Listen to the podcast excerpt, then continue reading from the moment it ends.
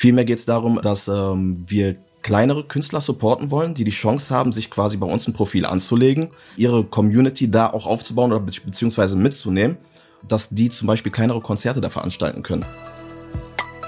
Hallo und herzlich willkommen zum Podcast Neue Gründerzeit NRW. Schön, dass du wieder dabei bist.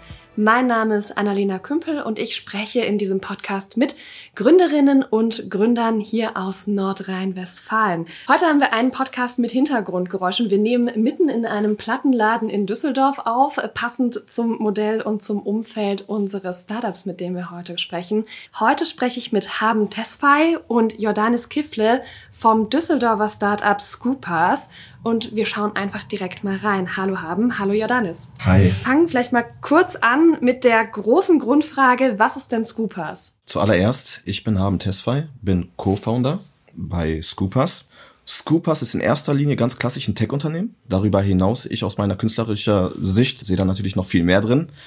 Und zwar ist Scoopers eine Opportunity für Artist, für Künstler, für Musiker, um Geld zu verdienen, relevant zu werden. Streaming-Plattform unter anderem auch und NFT auch.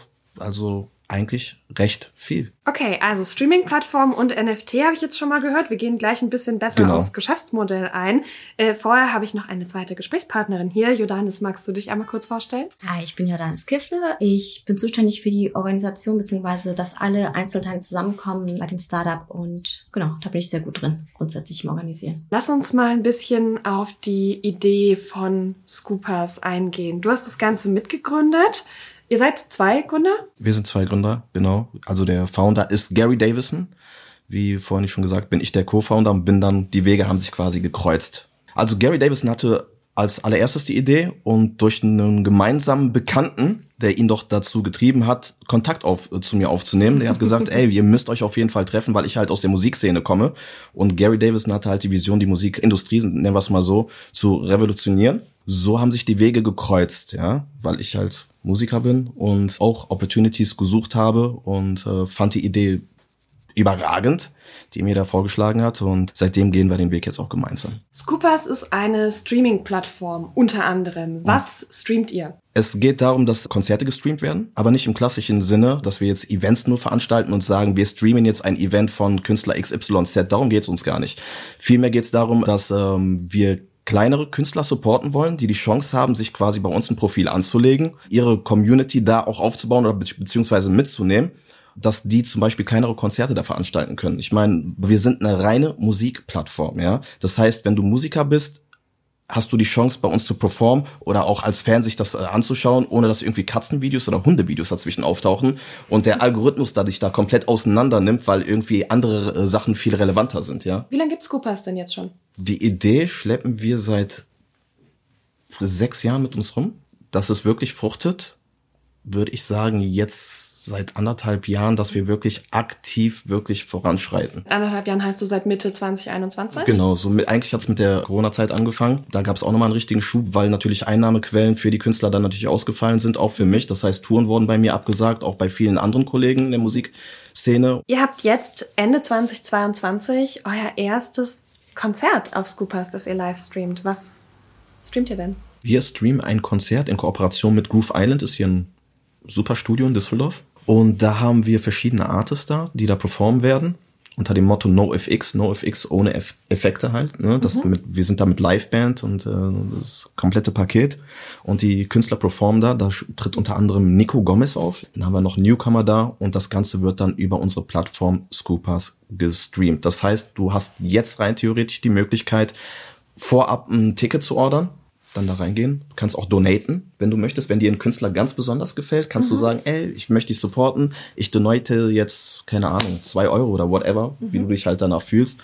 Im neuen Jahr geht's dann auch direkt weiter, 2023. Da hat ähm, Jordanis auch. Genau. genau. Da machen wir am 14.01. Äh, gemeinsam mit dem, das ich auch mit dem Tommy vom Plattenladen und mit dem Chris, die haben das Akustik Winter Festival. Da streamen wir auch das ganze Festival und da haben wir auch noch als Scoopers eine ähm, Newcomer-Bühne, die wird auch von uns gepowered, powered by Scoopers und das wird auch gestreamt. Also tatsächlich ist das auch noch, wo ich gerne einhaken möchte, der Unterschied oder das Besondere an Scoopers ist, dass Scoopers selber als Event Manager auftritt und als selber Events kreiert. Das machen eigentlich die, nur mhm. die, ich sag mal, die großen Namen nur bei den großen Namen. Also Scoopers geht halt dahin, wo die Newcomer sind. Und kümmert ihr euch als Scoopers dann auch um das ganze Streaming? Also ist das ein Teil von euch? Ja, und ja. das komplette Streaming, das machen wir von A bis Z.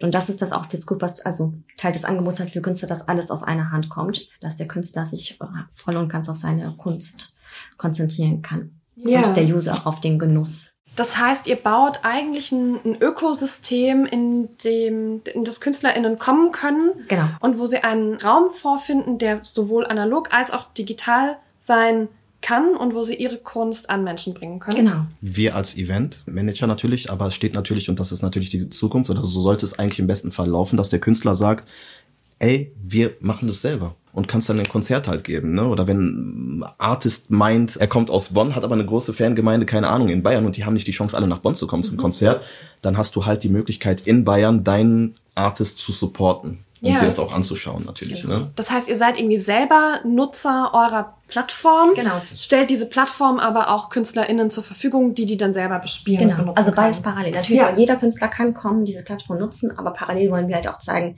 wir arbeiten wirklich auch daran, dieses Kulturgut weiter aufzubauen. Wie verdient ihr denn Geld? Also wir sind anteilig an den Ticketverkäufen online. Dann werden wir sobald die NFT-Plattform im nächsten Jahr da ist, da werden wir halt auch anteilig dran verdienen unser Modell, die ist, ähm, ist so im Vergleich jetzt wir zu anderen Modellen, die es sonst so gibt in der Branche, dass wir unseren Anteil etwas geringer halten und die Künstler mhm. etwas mehr erhalten. Mhm. Dadurch aber, dass die Künstler natürlich mehr Follower haben, wenn idealerweise, oder das ist der, das Ziel, dass wir dann mehr Künstler, mehr Follower auf unsere Plattform bekommen, die dann unsere Plattform nutzen.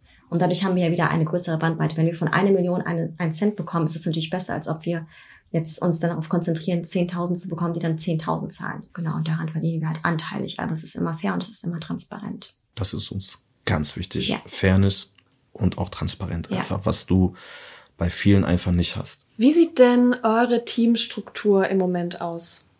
Wie viele Menschen sind beteiligt? Wo sitzen die? Was tun die alle? Headquarter ist hier im Entschuldigung, Düsseldorf. Und also sind sie überall in Deutschland, die äh, Teamstruktur.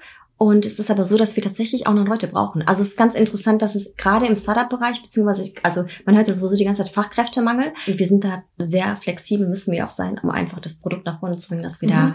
da äh, uns jetzt nicht nur lokal äh, festsetzen, okay, hier in Düsseldorf, sondern einfach, es muss einfach gut Leute geben, die zum Teil in Hamburg mhm. sitzen, zum Teil, ich glaube, ähm, im Schwarzwald sogar.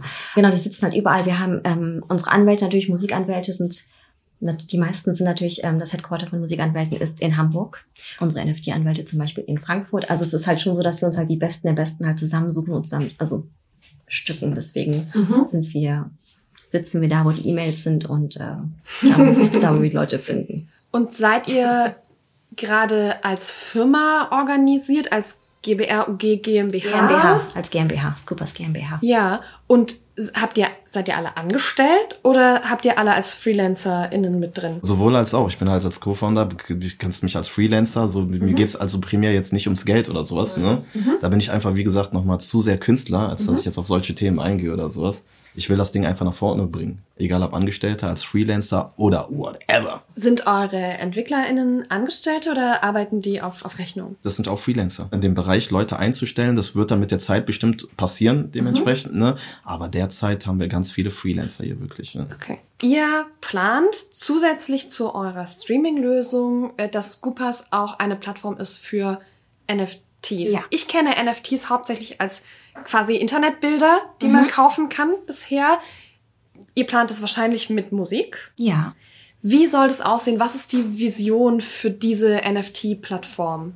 Wir haben hier eine Plattform, auf den Artist NFTs erstellen können. Inwieweit es geht, das muss der Artist für sich selber erstmal entscheiden. Ob er Bilder malen möchte, ob der digitale Musik irgendwie anbieten möchte. Aus meiner Artist-Perspektive würde ich jetzt beispielsweise anbieten, ey, hier ist ein Song, Ihr habt die Chance, an diesem Song zu partizipieren, indem ihr Anteile habt. Dafür müsst ihr ein NFT kaufen. Das heißt, der wird dann gepublished, der Song.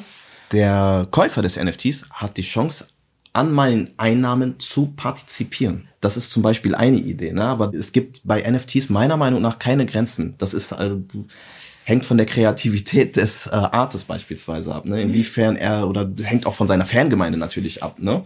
Der eine möchte jetzt eher einen Pullover haben, der andere möchte wirklich eine physische CD haben, der andere möchte tatsächlich beteiligt werden. Mhm. Aber das hängt, wie gesagt, vom Artist ab, was er da genau machen möchte. Was, glaube ich, wieder interessant ist für den Endkunden, wenn man dann halt merkt, okay, ich bin nicht nur Unterstützer meines Künstlers, sondern verdiene auch daran. Und das ist, glaube ich, wieder sehr animierend. Dann ist es nicht nur eine, eine One-Way-Street, sondern eine Two-Way-Street ja. dass man als ähm, Fan dann auch wirklich beteiligt ist und dann am Aufbau eines Künstlers auch wirklich beteiligt sein darf. Er baut eine Art Crowd Investing auch, dass sich die Möglichkeit besteht. Also ja. das kann dann der Künstler muss ja für sich selbst entscheiden. Das dann mhm. können wir ja nicht sagen, bitte mach das, sondern aber diese Option bieten wir halt an. Und ich glaube, das mhm. gibt dem Künstler noch mehr Unabhängigkeit.